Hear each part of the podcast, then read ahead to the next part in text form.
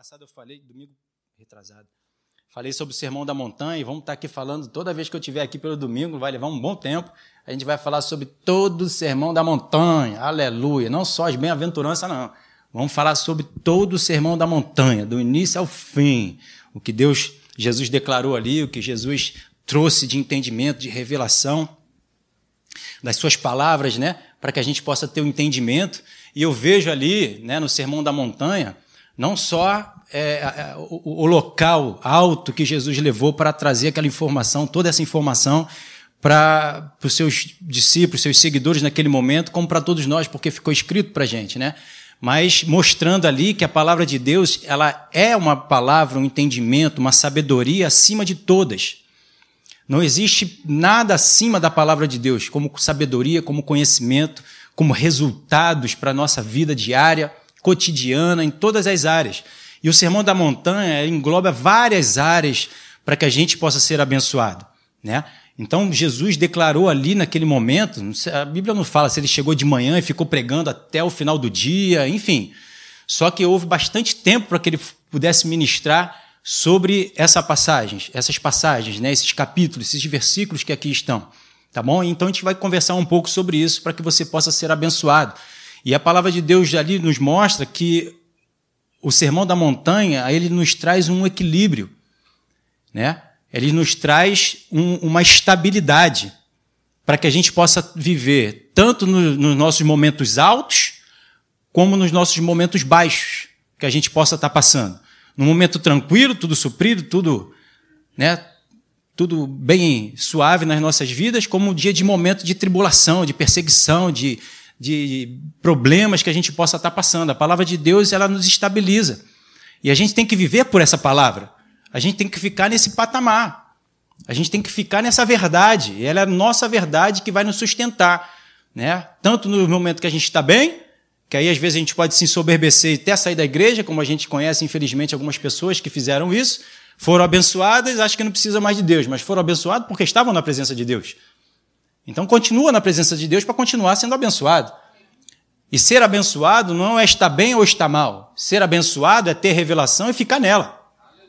Aqui está a minha e a sua bênção. A minha e a sua vitória.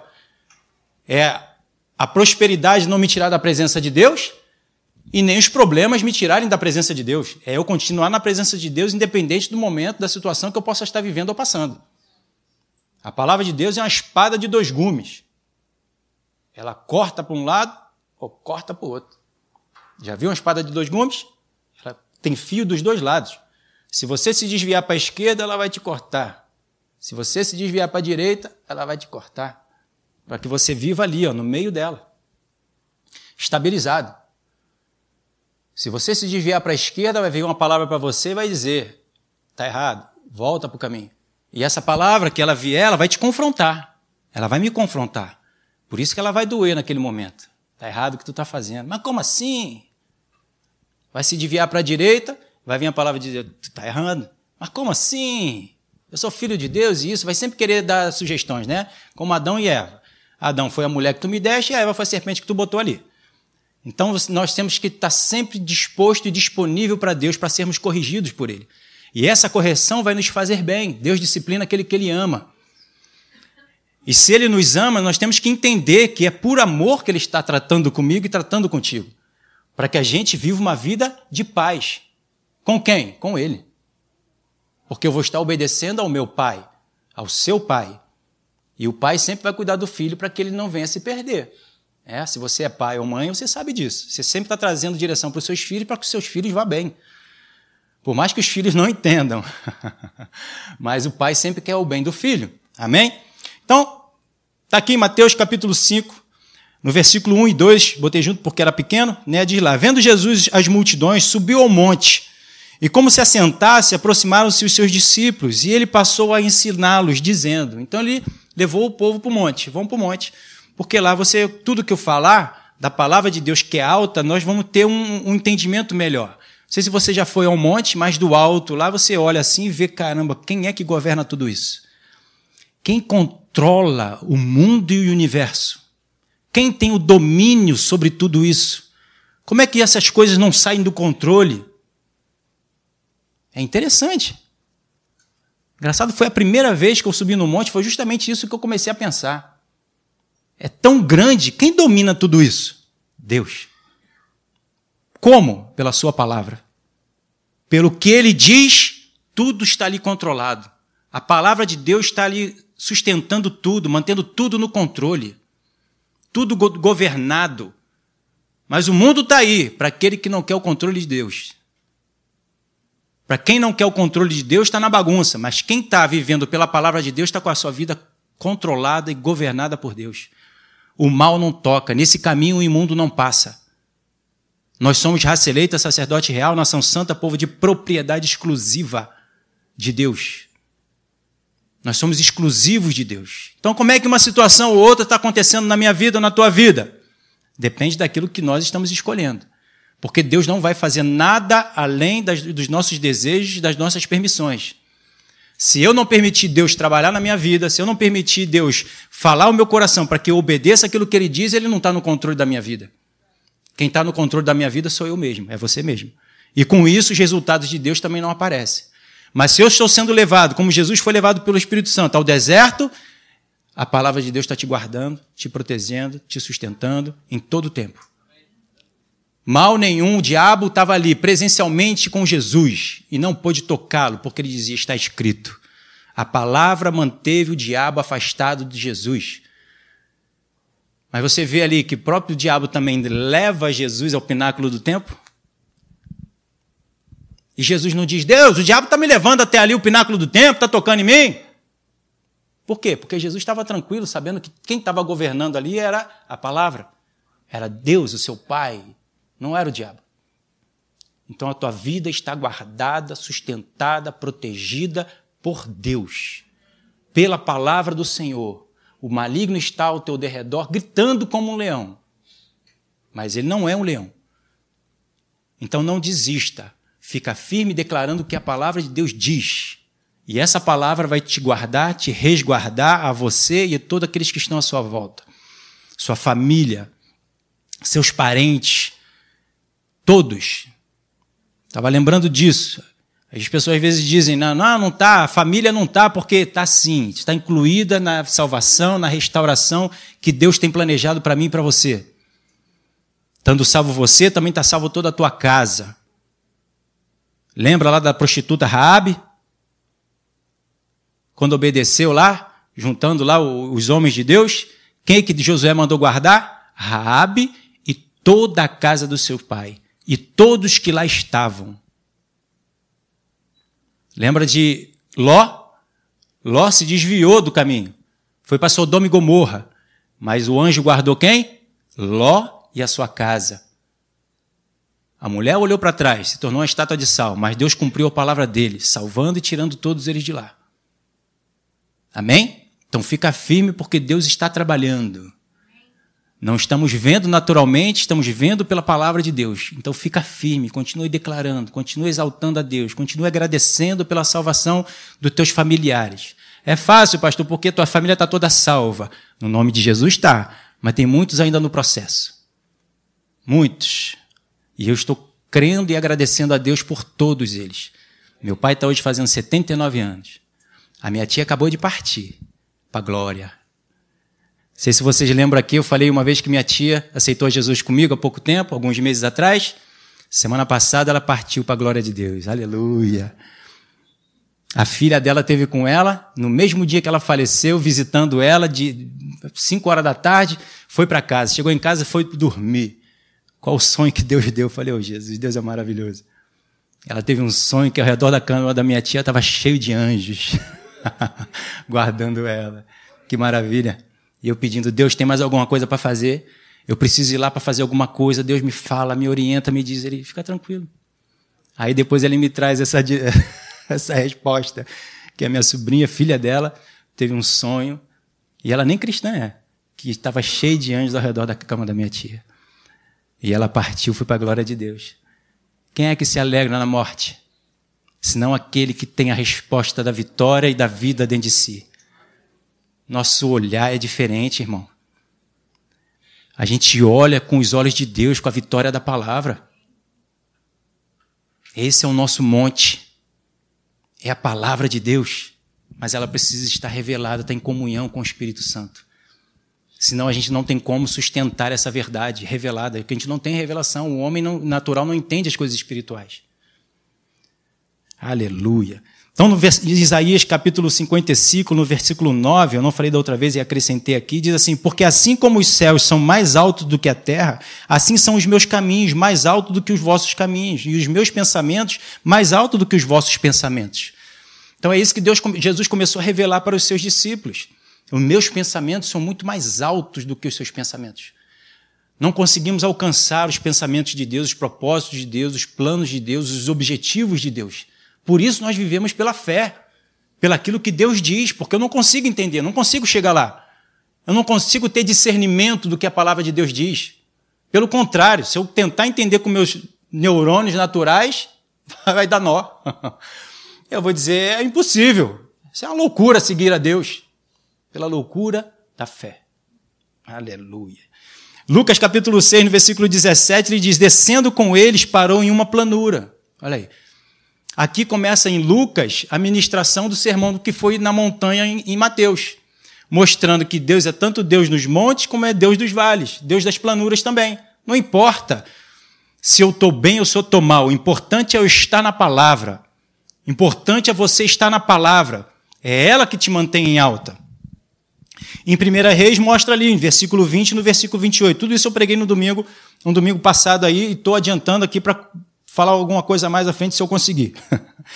No Reis, 1 Reis, versículo 20, no 28, na nova tradução da linguagem de hoje, ele diz: Um profeta foi falar com o rei Acabe e disse: O que o Senhor Deus diz é o seguinte: Os sírios dizem que sou um Deus das montanhas e não dos lugares planos. Por isso eu vou dar a vocês a vitória sobre o enorme exército sírio. E assim você e o seu povo ficarão sabendo que eu sou o Senhor, tanto nas montanhas quanto nas planuras. Então não importa o estado, o lugar que eu naturalmente possa estar e a situação que possa estar à minha volta. O que importa é eu ter Deus na minha vida. O que importa é eu ter a palavra de Deus comigo. O que importa é eu estar dando ouvido ao Espírito Santo o que ele tem para dizer a respeito da situação que eu e você estamos vivendo. É isso que nós temos que dar importância. É aí onde eu e você temos que nos apegar, guardar no nosso coração o que Deus diz. Tudo que nós temos que guardar é o nosso coração na palavra de Deus. A palavra de Deus no nosso coração, assim como Maria fazia. Tudo que o anjo dizia, ela guardava no seu coração. Retia no seu coração. Porque o que Deus diz, ele é fiel para cumprir. Era impossível dela engravidar, porque ela não tinha relacionamento com ninguém. Mas nas promessas de Deus não há nada impossível. Amém? Então, se você está junto de Deus e Deus fala ao teu coração, pronto, a vitória chegou. Porque o que Deus diz, ele cumpre. Ele não é homem para que minta, nem filho do homem para que se arrependa. Então, se ele falou, ele vai cumprir. Então, fica firme nessa palavra até o fim. Salmos 139, versículo 7 ao 10, ele diz ali, ó, para onde me ausentarei do seu espírito? Para onde fugirei da sua face? Se subo aos céus, lá está. Se faço a minha cama lá profundo, no profundo abismo, lá está também. Se torno as asas da alvorada e me detenho nos confins dos mares, ainda lá me haverá de guiar a tua mão. Onde quer que nós estejamos, importante é estar com o Senhor e o Senhor conosco. Assim como Moisés falou, tu está me enviando para lá, mas tu vai. Se o Senhor não for, eu não vou não. Mas se o Senhor for comigo, ah, eu estou contigo. E Deus, Jesus falou que ele ia, ia para um lugar e iria preparar morada para onde ele esteja ou onde ele estiver, nós estejamos lá com ele. Ele nos faz morada. Nós somos templo sagrado do Espírito Santo. Ele nos prepara para morar em nós e nos exorta, consola e edifica para que sejamos uma bela e excelente mansão de Deus. A tua vida é a casa de Deus, onde Deus anseia viver, morar, se estabelecer e nos guiar, nos, nos governar. Em tudo aquilo que nós fazemos, essa, esse é o prazer de Deus. Nos instruir em todo o tempo. Amém? Mateus, então, capítulo 5, no versículo 1 e 2, né, na Bíblia Mensagem, eu gosto muito também dessa mensagem, dessa Bíblia, ela fala assim: quando percebeu que o seu ministério começava a atrair multidões imensas, Jesus subiu então a uma montanha. Solicitou aos que estavam aprendendo com ele que o acompanhassem. Quando chegaram a um lugar bem tranquilo, onde é esse lugar bem tranquilo? É a palavra dele. É a palavra de Deus. No sossegar e no descansar é que está a nossa vitória. A palavra de Deus nos traz essa tranquilidade, esse sossego, o caos, a situação pegando fogo ao nosso redor e a gente tranquilo, sabendo que é o Senhor que está no controle, de que nada vai nos desestabilizar. Porque quem é maior? É aquele que está em nós. Então a palavra de Deus precisa estar em nós. Porque ela vai ser o maior do que aquilo que as, as, as palavras que o mundo vai estar dizendo. O mundo vai estar dizendo: morreu, enfermidade, guerra, rumores de guerra. A palavra vai estar dizendo para você que você está curado, sarado, transformado, você já passou da morte para a vida, que você já está sentado em lugares celestiais, e isso vai te trazer tranquilidade e paz. Por isso que Deus nos, nos dá paz em meio ao caos. Mas entende que é esse relacionamento que eu preciso ter para poder estar vivendo essas, essas bênçãos de Deus? Não é do nada eu escolhendo o mundo ou vivendo do meu jeito. Se eu escolher o mundo ou viver do meu jeito, eu vou estar influenciado pelo mundo e pelas minhas escolhas, que não são nada boas. Minha, de mim mesmo, Leandro, eu não sei escolher o que é melhor para mim, mas Deus tem o que é melhor para mim e o que é melhor para você. Então fique com o que Deus tem para você. Arranque tua cabeça fora e deixe o cabeça, que é Jesus, governar enxertar o teu corpo e te conduzir. Amém? Aleluia. Olha aí. Então, um lugar tranquilo. Ele se assentou e começou a ensinar os seus companheiros né, de caminhada. Começou a ensinar qual é o caminho, começou a mostrar qual é o caminho. Qual é o caminho? Aí a gente vai, então, discorrer sobre isso aqui, já já. Então, se eu estiver no monte ou no vale, a palavra de Deus garante a minha estabilidade. Então, ela é minha montanha, ela é meu porto seguro. A palavra de Deus é minha segurança, a tua paz, é a nossa âncora da salvação, de salvação. Amém? Então, fique com o que a palavra de Deus diz. Eu ainda falei sobre a primeira bem-aventurança, né? Bem-aventurados os humildes de espírito, porque dele é o reino dos céus. Por que dos humildes? Porque os humildes vão se render a Deus. Os humildes vão buscar a Deus. Os humildes não têm no seu coração o achar que sabe decidir sobre a sua própria vida. Ele vai buscar o Espírito Santo para que o Espírito Santo o oriente e o governe.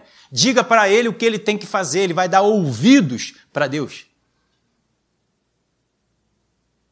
Ele vai abrir o coração para aquilo que Deus tem a dizer a respeito das situações que ele está passando e vivendo. O soberbo não.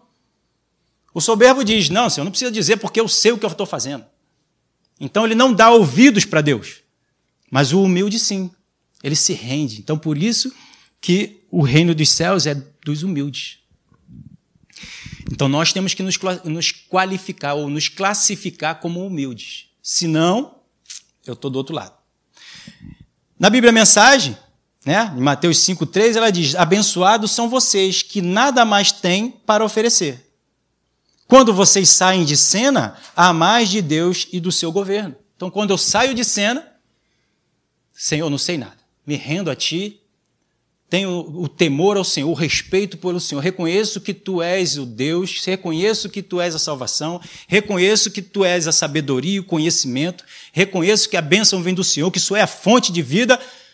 Não quero mais saber daquilo das minhas opções, das minhas escolhas, daquilo que eu acho, que eu penso. Eu quero saber do que o Senhor acha, do que o Senhor pensa. Então, quando eu saio de cena, Deus então entra e te governa e você vai viver de glória em glória, vitória em vitória em tudo que você fizer, porque você vai estar fazendo segundo o que Deus está te orientando. E o governo de Deus está sobre os nossos ombros. Já está, mas ele nunca vai me forçar ou te forçar. Você que é pai já deve ter forçado um cadinho seu filho. Eu já forcei também um cadinho a minha filha. Não é para lá que você quer ir, é para cá. É hora de tomar um banhozinho, fazer um dever. É hora de ir para o colégio, não de voltar para a cama. Aí tu dá aquela com amor. Vem para cá, minha filha, é por aqui. Então tu bota a mão no, no ombro, né? Do filho, da filha, porque é menor, menos força. E aí é a perna querendo ir para lá e o corpinho vindo para cá. Deus não faz assim com a gente. Ele apenas nos aconselha. A bênção, você já conhece, ou a maldição. A vida ou a morte. Ele nos dá o conselho, escolhe a vida e a bênção. A vida e a bênção estão aqui. Então, é uma opção nossa. Por isso que nós somos livres, para que a gente possa escolher a vida e a bênção. Porque antes só escolhíamos a morte, só o pecado, só vivíamos no pecado, no erro. Porque a nossa natureza era natural, humana, carnal. Só queríamos saber das coisas terrenas. Mas agora, pelo Espírito Santo, o coração restaurado, nós podemos então ser guiados pelo Espírito Santo e escolher as coisas do Espírito e assim não satisfazer a vontade, os desejos, os prazeres da carne. Amém?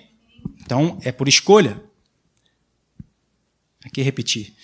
E eu trouxe aqui então o que significa humilde. Né? O humilde vem do latim humilis, olha aí, pastor Alexandre, que permanece na terra, não se eleva da terra. Humilde, baixo. Humildade, segundo o dicionário, esse aí, é a qualidade de humilde, virtude, caracterizada pela consciência das próprias limitações, modéstia, simplicidade, reverência ou respeito para com um superior, que é Deus, a sua palavra, acatando é, diferença, deferência e submissão.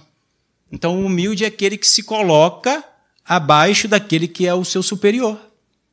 Ele reconhece a sua capacidade, que é nenhuma. a única capacidade que nós temos hoje em Cristo Jesus é de poder obedecê-lo. É de escolher obedecê-lo. Essa força nós temos. Essa capacidade Deus nos deu. Hoje, pelo Espírito restaurado, pelo coração restaurado, pelo Espírito Santo dentro de nós. Então eu tenho força e capacidade para obedecer a Deus. O meu justo viverá da fé. O meu justo consegue viver de fé, porque é comunicado a ele a fé, a verdade da palavra revelada, entendida. Porque se eu não entendo, como é que eu vou botar em prática? Mas se eu entendo pelo Espírito Santo, eu sei o que eu tenho que fazer. Se eu sei o que eu tenho que fazer, é só botar em prática. Fácil, mole, mole. Olha aí. Então perdoa quem te ofende, dá outra face para quem está te batendo o rosto, anda duas milhas para aquele que te chamou para andar com uma só. Ama aquele que te odeia, dá teu pão para aquele que tem fome. Aleluia! Não é fácil? Pelo Espírito Santo é. Pelo Espírito Santo é. Porque se eu vivo pelo Espírito Santo, eu estou vendo o que Jesus fez por mim e ele pede para que eu faça o mesmo para o meu próximo. Se eu vivo do natural, eu estou dizendo, ele está me ofendendo? É olho por olho, dente por dente. Aí quer voltar para o Antigo Testamento. Não. Deixa para trás as coisas que para trás ficam. Não ressuscita o Velho Testamento. Aleluia. Ressuscita o novo. Viva em novidade de vida. Não tente arrumar pretexto. Amém? Viva na vitória que Jesus trouxe para mim e para você. A maior vitória é o Leandro não viver mais. Está sepultado. Que vive aqui agora é Cristo. Cristo vive em mim. Essa é a esperança da glória. Não sou eu mais que vivo, não é você mais que vive. Que você mesmo não se conheça quem, como quem você era. Que você venha conhecer o novo que você se tornou, que Jesus te, te tornou. Amém? Aleluia. Mas como? Em Cristo. Na força que Deus te dá, na força que Deus supre. Que é a palavra dele que está em você. Aleluia. Está dando algum ruim no meu PowerPoint, só pode ser, eu não botei essas repetições todas, mas enfim. Em Tiago capítulo 4, no versículo 6, diz: Antes ele dá maior graça pelo que diz: Deus resiste ao soberbo, mas dá graça aos humildes. Ele dá revelação, entendimento. Ele abençoa os humildes. Você quer entrar na minha presença? Sim. Então vem.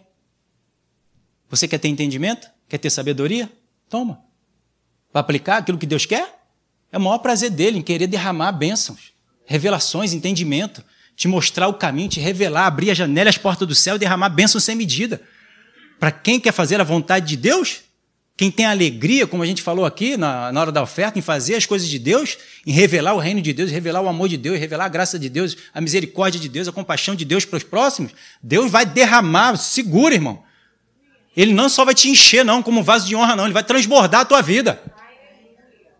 Ele vai transbordar a tua vida porque você quer e se torna humilde. Versículo 7, então, do capítulo 4 de Tiago diz: Sujeitai-vos, portanto, a Deus, mas resisti ao diabo e ele fugirá de vós. Então, quando você se submete a Deus na sua humildade, você resiste ao diabo, que o diabo quer que você faça o que você quer, não o que Deus quer. E você fazendo o que Deus quer, não o que você quer, o diabo, ó, vai embora, porque ele não pode resistir, porque você está na luz, vivendo a luz e refletindo a luz. Refletindo a luz, dissipa todas as trevas. Aleluia! O que, que é isso? Provérbios 3, 34 diz: Certamente ele escarnece dos escarnecedores, mas dá graça aos humildes. O escarnecedor quer viver na carne e dizer que consegue vitória e resultados que não precisa de Deus. Hum, Deus está, hum, você não vai, vai me, me mover um milímetro sequer.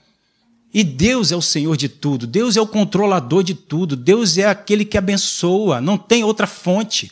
O inimigo vem para roubar, matar e destruir. E esse cabo aqui, o escarnecedor, nem ele se tem o coração, pelo menos, agradecendo a Deus pelos resultados bons que ele tem, porque foi Deus quem deu, pela misericórdia. Por causa da palavra de Deus. Ele nem reconhece que a vitória que ele tem veio da parte de Deus. Que não tem faltado muitas vezes as coisas para ele, porque Deus tem abençoado. Não consegue enxergar. Mas Deus é misericordioso, Deus é gracioso. E ele continua dando, ele continua sendo quem ele é: amor. Deus não pode negar sua natureza. Por isso que as coisas estão aí, mesmo para aquele que não busca a Deus, não obedece a Deus, quer nada com Deus, Deus continua mostrando para ele: Eu te amo. Deus continua te mostrando que Ele te ama e vai continuar mostrando até o fim, para que você possa se render a Ele, para que Ele possa levar você para os céus e viver a eternidade com Ele. Amém? Salmos 34, 2 diz: Gloriar-se-á no Senhor a minha alma. Os humildes o ouvirão, olha aí, e se alegrarão. Por quê? Porque o humilde vai dar ouvidos para Deus. Então esse vai conseguir ouvir a Deus e vai se alegrar com aquilo que Deus diz, porque tudo que Deus diz é bom. Tudo que Deus diz é bom, perfeito e agradável. Paulo diz: Eu não me, não me envergonho do evangelho porque é o poder para me salvar. Então ele se gloriava em conhecer o Evangelho e praticar o Evangelho. Aquele que se gloria, glorie nisso, em me conhecer e prosseguir em me conhecer. O relacionamento de Deus para com Deus é uma honra para nós. É uma bênção inigualável que a gente não pode ter em lugar nenhum a revelação do Senhor em saber quem Ele é. Não se compara. E se eu não tiver essa estimativa ou estimar a Deus dessa forma, eu não consigo andar com Deus. Porque ele vai confrontar o homem natural. Sempre vai ter esse confronto. Então, se eu não tiver nessa estimativa pela presença de Deus, pelas coisas de Deus, eu vou desviar. Deus vai para lá e você vai para cá. Não pela vontade de Deus. E ele não vai ceder um milímetro sequer. Deus é imutável. Ele é o mesmo ontem, hoje e eternamente. Nós é que temos que mudar. Nós é que temos que reconhecer que em toda a criação, todos esses anos, desde a fundação até os dias de hoje, toda escolha humana deu ruim. Se desviou, se desviou de Deus. Toda escolha do homem faz com que o homem se desvie da presença de Deus. Mas pelo Espírito Santo, nós conseguimos enxergar o caminho. Pela palavra, que é lâmpada para nossos pés e luz para o nosso caminho. E ele vai nos revelar quem? Jesus, que é o caminho, a verdade, a vida. Então, meu conselho, o conselho do Espírito Santo é que você se renda de você mesmo para ontem. Abandone o teu eu. Morre o teu eu, mata ele. Não deixe ele sobreviver. Deixe ele sepultado. Se você foi batizado lá nas águas, lembra, ficou lá debaixo da água e você surgiu em novidade de vida. Se não foi batizado ainda, já já nós vamos estar providenciando aí de novo para que você possa ser batizado e sepultar essa velha criatura nas águas. Aleluia. E você sair dali lavadinho. lavadinho, nova criatura, para viver em novidade de vida. Amém? Mateus 10, no versículo 21 e 26. Eu botei tudo junto aí, aleluia. Eu olhei aqui porque ali não dá. Diz assim: Ai de vós, Corazim, pobre Betsaida, se Tiro e Sidom tivessem visto metade dos milagres que vocês presenciaram, teriam caído de joelhos na mesma hora. No dia do juízo, eles vão, ser, vão se sair bem em comparação com vocês. E Cafarnaum, é, pomposos como pavões, vocês irão acabar no abismo. Se o povo de Sodoma tivesse sido, tivesse tido as oportunidades que vocês tiveram, aquela cidade ainda estaria de pé. No dia do juízo, eles vão se sair bem, em comparação com vocês. E, inesperadamente, Jesus irrompeu né, uma oração. Obrigado, Pai, Senhor dos céus e da terra. Escondeste dos teus, os teus caminhos os eruditos e dos sabichões. Olha aí e os revelastes aos mais simples, aos humildes. Sim, Pai, esse é o teu modo de agir, de se revelar para quem é simples, para quem é soberbo. Não é que Deus não quer se revelar para o soberbo, é o soberbo que impede Deus de se revelar para ele. Entende?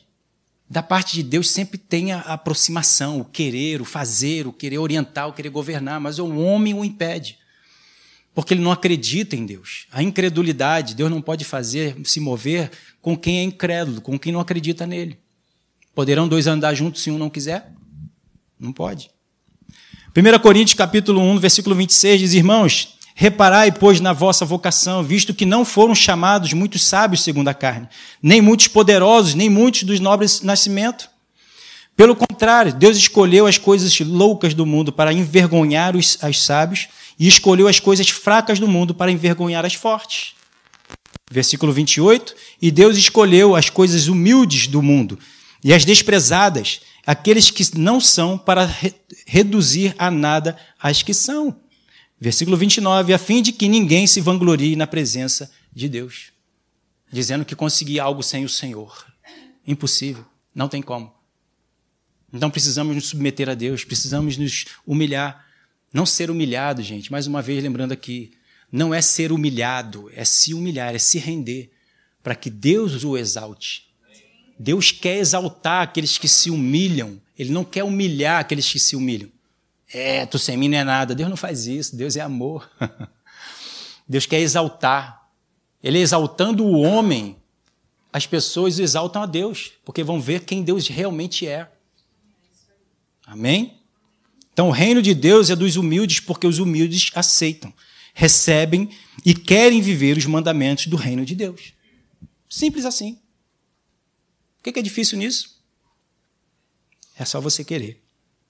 Mateus 5, 4, então, diz ali: Bem-aventurados que choram. Vamos caminhar aqui rapidinho, me dá mais uns cinco minutinhos. Porque serão consolados. Uma coisa muito legal que Deus trouxe aqui para mim em relação a esses que choram, que serão consolados. Deus não está nos chamando para viver uma vida chorosa, lamentosa. Ah, Senhor, o que é de mim? O que vai ser de mim? Não tenho isso, não tenho aquilo. Não. Eu e você já estamos na classificação daqueles que foram consolados. Nós já choramos antes de conhecer a Jesus. Choramos pelo quê? Pelas nossas escolhas, pelos resultados das nossas escolhas. Escolhas, escolhas erradas, escolhas naturais, humanas, sem Deus. Aqui nós chorávamos. E agora nós somos consolados pelas verdades do reino de Deus, pela palavra de Deus, pela vitória em Cristo Jesus, pela vida nova que Deus preparou para mim e para você. Esse é o nosso consolo, restabelecendo aquilo que Deus planejou e preparou para o homem viver. Os seus planos, os seus propósitos, os seus objetivos, os seus alvos, os seus de Deus, não os seus. Para eu e você vivermos, já estamos nessa classificação, nós já somos consolados. Para quê? Para consolarmos outros. Para que quem está no mundo vivendo uma vida chorosa, que chora pelos seus resultados, por não ter perspectiva, por não ter esperança, por ver que o mundo está de mal a pior, que a vida dele também vai de mal a pior, há um caminho. Há uma solução para a sua vida. Há a salvação para você, há a restauração, há a transformação, há a vida eterna. Então nós já fomos consolados com a verdade que estão sobre as nossas vidas, sobre os nossos corações, e agora vamos consolar os que estão chorando. Quero mostrar isso para você. Na Bíblia mensagem diz assim: Abençoados são vocês que sofrem por terem perdido o que mais amavam. Só assim poderão ser abraçados por aqueles que, o, o, que é o amor supremo. Então eu amava as coisas do mundo, hoje não amo mais. E assim então sou consolado pelas coisas supremas, que é o amor de Deus sobre a minha vida, que foi resgatado pelo amor de Deus derramado na cruz do Calvário. Tá pegando? Isaías capítulo 6, aleluia, versículo 1, na nova tradução da linguagem de hoje diz: Senhor Deus, eu acho que eu botei errado o capítulo, acho que não é 6. Acho que faltou aqui. Confere para mim, por favor. Senhor Deus, meu, é, Senhor Deus me deu o seu espírito, pois ele me escolheu para levar boas notícias aos pobres. Ele me enviou para ensinar os aflitos, para anunciar a libertação aos escravos e a liberdade para os que estão na prisão. 61, né? Então, é, é, é, é o 61 ali. Eu... é 61, então, só para você acompanhar direitinho, tá? Isaías 61, versículo 1. Então ele nos trouxe, lá, vou ler de novo. Senhor Deus me deu o seu espírito, pois ele me escolheu para levar boas novas. Ele já botou esse espírito dentro de mim, dentro de você. E já trouxe essas boas novas para mim e para você. Então já se veja nessa classificação, nessa qualidade, para que você faça agora isso pelos outros. Porque é nessa posição que nós estamos. Boas notícias aos pobres. Ele me enviou para animar os aflitos. Vivíamos tudo isso antes.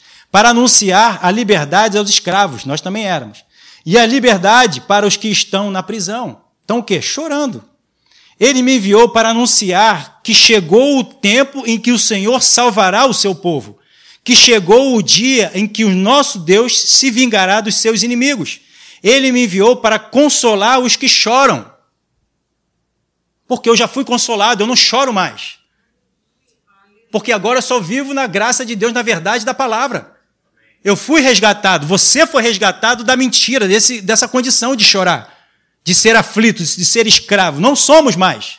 Você não é mais. Você agora está nessa qualidade de ser consolado para consolar outros. Para dar aos que choram que em Sião uma coroa de alegria, ao invés de tristeza, um perfume de felicidade, ao invés de lágrimas, e roupas de festa, em vez de luto eles, eles farão o que é direito. Serão como árvore que o Senhor plantou para mostrar a todos a sua glória. Aleluia. Eles construirão casas que havia caído e cidades que tinham sido arrastadas e que há e que há muitos anos estavam em ruínas. É? Essa é a tua posição hoje. É a minha posição. Chorávamos, fomos consolados. Para quê? Para agora nós consolarmos outras vidas. Nós somos bem-aventurados, gente. Você é bem-aventurado.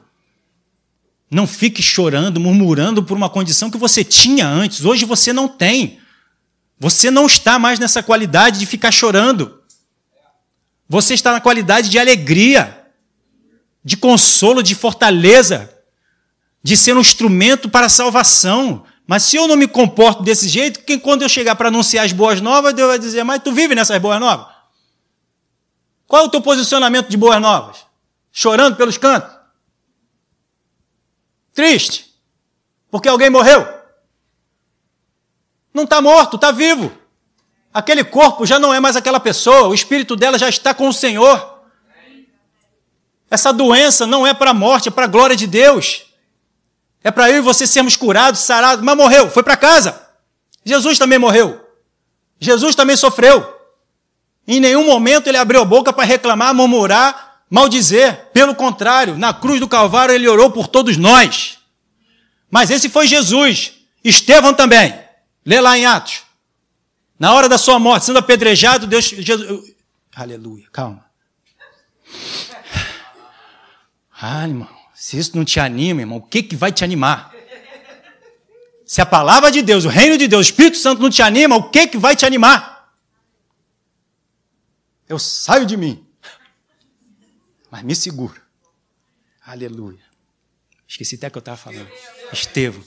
Estevão estava sendo apedrejado, gente. Era um homem como eu e você. Se Jesus não era, Jesus estava acima de todo o patamar. Beleza, amém. Estava.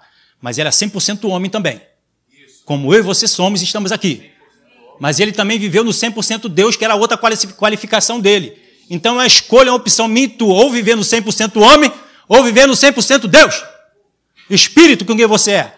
Porque o mesmo que habitava nele está habitando em mim e você. O mesmo conhecimento que ele tinha, aquela palavra de Deus, que ele crescia em conhecimento e graça diante de Deus, diante dos homens, também estamos aqui para crescermos. Então não se gane e nem se menospreze, nem se diminua ou não deixe o diabo te diminuir ou te inferiorizar. Porque você está no mesmo nível e no mesmo patamar de Jesus. Toda honra, toda glória é a Ele. Mas eu louvo a Ele, me posiciono com o que Ele me tornou e me fez ser. Essa é uma posição e uma postura minha e tua. Sempre será uma escolha minha e sua. E Estevão lá, sendo apedrejado, morrendo, ele falou: Senhor, não impute a eles esses pecados. Então, se você pode dizer, ah, Jesus estava acima do meu patamar, e Estevão, qual é a minha tua desculpa agora? Porque eu ou você não, estão queremos, não estamos querendo nos posicionar como Deus pede. Eu e você não estamos querendo perdoar quem precisa ser ofend... quem te ofendeu. Jesus perdoou todos. Eu gosto sempre de lembrar, foi crucificado, foi chicoteado, foi cuspido por todos nós, por todos nós. Porque também pecamos, erramos e vivemos também a vida do mesmo jeito que aquelas pessoas que crucificaram Jesus também viveram. E ele continua ali, me amando, te amando, perdoando e trazendo revelação e entendimento do amor de Deus sobre as nossas vidas. E nos capacitou para fazermos o mesmo. Se eu não me engano, é Miqués. Deus diz lá: Onde está minha carta de divórcio, ó Israel? Deus não se separou da sua igreja. Deus não se separou da sua esposa, da sua noiva que somos nós. Não se separou nem da criatura que separou dele. E por que, que nós estamos querendo separar do nosso cônjuge? Eu ou você somos melhor do que Deus? para dizer que não posso passar, eu não preciso passar por esse sofrimento, por essa situação, por amor àquele que está nas trevas? O que Deus uniu não separa o homem. É uma ordem de Deus. O que Deus uniu, o homem não tem a capacidade de separar. Já está unido. Não tem como separar. Se ilude quem acha que a carta de divórcio é para separar e casar com outro. Existe uma condição, sim, mas para aquele que já está casado em Cristo Jesus, foi unido por Jesus, não tem como separar. Está escrito. Está escrito.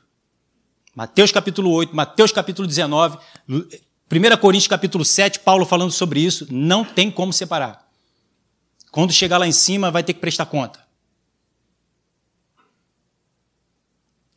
E Deus capacita eu e você a amarmos o nosso cônjuge. amarmos nossos filhos, os filhos amarem os pais, essa condição está em Cristo e está sobre mim e sobre você. Aleluia. Eu quero continuar, mas já está tarde. Então, próximo domingo, outra oportunidade, a gente continua. Vamos ficar de pé. Aleluia. Vamos fazer uma vigília de dia.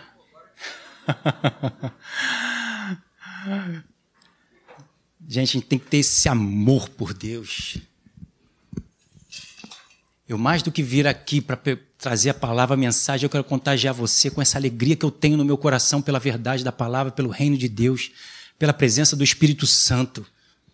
Eu quero que te contagiar, eu quero que te contaminar com isso. Sempre quando estou assim, eu lembro do Bispo André, no retiro que nós tínhamos, ele estava lá, lá louvando, adorando, cantando, e depois ele foi lá na frente, ele Pô, eu estava meio assim, eu fui animado com o irmão que estava lá atrás, cantando, pulando, adorando, louvando a Deus, e eu fui contagiado pela presença dele. Irmão, se permita ser contagiado, se permita ser contagi contaminado pelo Espírito Santo, pela presença de Deus, pela unção de Deus. É essa unção que vai te mover, é essa unção que vai te jogar lá para frente, que nada vai te parar, nada vai te dominar nada vai te entristecer. Eu quero mais do que fazer aqui, né, como pastores, quem quer sair da tribulação, orar por você e partir. Eu quero que você saia da tribulação desses pensamentos. e viva no pensamento da palavra. Assim você vai sair dessa tribulação. Desista de você. Desista das suas soluções. Desista dos seus conhecimentos, daquilo que você acha que é bom para você. Veja o que Deus tem preparado para você. Veja a mesa que Deus preparou para você. De pronto Ele vai abater todos os teus inimigos.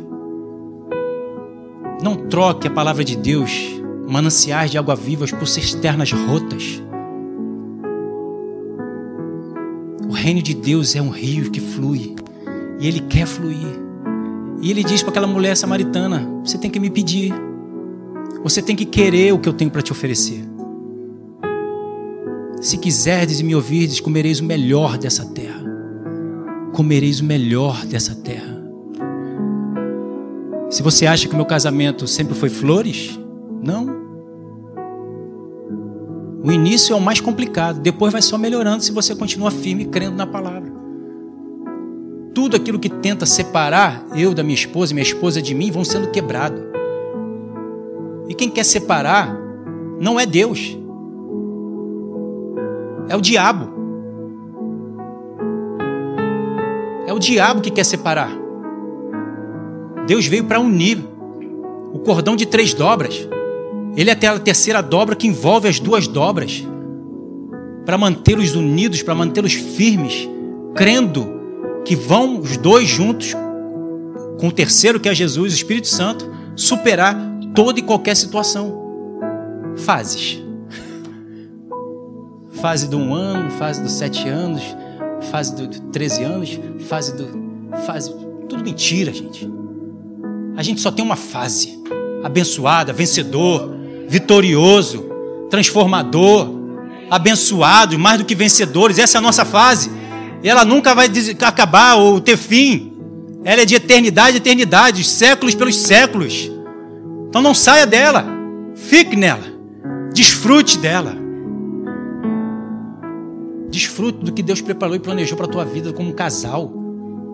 Se Deus uniu, então desfrute, porque Ele preparou o melhor para vocês viverem. Como hoje falei, quem sabia que eu, há 22, 20 anos de casado, que fiz esse ano, ia estar dessa forma. Hoje eu aqui, pastor, minha esposa pregando ontem lá na igreja, minha filha dando aula aqui, na salinha, se envolvida com Deus, querendo saber das coisas de Deus. Não tem maior alegria do que essa, de ver meus filhos andando na verdade. Deus não tem maior alegria do que essa, de ver seus filhos, o seu povo, a sua igreja andando na verdade. Nós também não temos que ter outra alegria maior do que essa de andar na verdade. Entende que é um relacionamento, é um, um plano e um propósito que Deus nos dá e nós temos que assumir ele também? Eu preciso me posicionar dessa forma. Nos tornando um com Ele e um, Ele um conosco. Somos um só. Amém?